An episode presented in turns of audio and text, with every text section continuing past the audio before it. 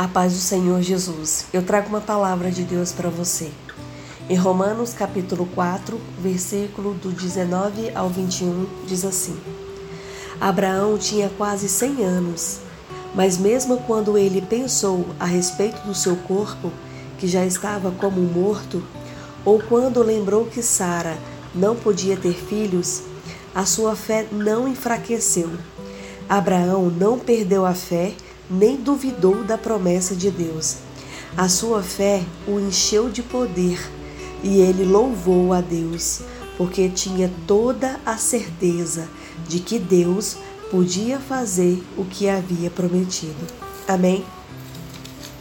Abraão é um exemplo de fé para os que creem na promessa de Deus.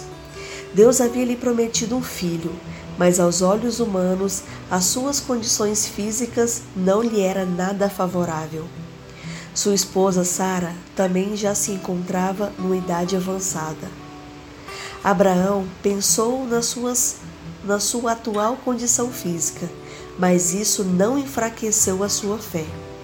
Ele creu que Deus era capaz sim de realizar essa promessa. Hoje eu vim aqui falar com você a respeito daquilo que Deus te prometeu. Talvez você esteja pensando que Deus se esqueceu de ti.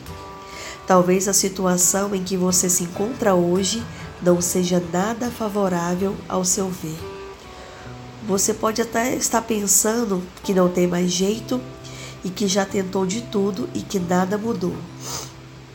Em Lucas capítulo 18, versículo 27, diz assim: Jesus respondeu: O que é impossível para o homem é possível para Deus. Ou seja, Deus é especialista naquilo que o homem não é capaz. Quando Deus fala que vai fazer, tudo o que precisamos é crer, descansar e esperar o tempo de Deus. Mas, se a dúvida entrar no seu coração, nada podeis fazer. Da palavra de Deus diz que sem fé é impossível agradar a Deus. Se Deus te prometeu algo, não fique preocupado pensando como ele irá fazer ou quando tudo irá acontecer. Da palavra de Deus diz que Abraão não perdeu a fé, nem duvidou da promessa de Deus. Sua fé o encheu de poder e ele louvou a Deus, porque tinha toda a certeza de que Deus podia fazer o que havia prometido. É assim que nós também devemos agir, mesmo sem ver, crer, mesmo tudo dando errado, confiar, mesmo que tudo prove o contrário, devemos descansar. Porque Deus não trabalha na dúvida ou na incerteza. Deus é aquele que tem todo o poder.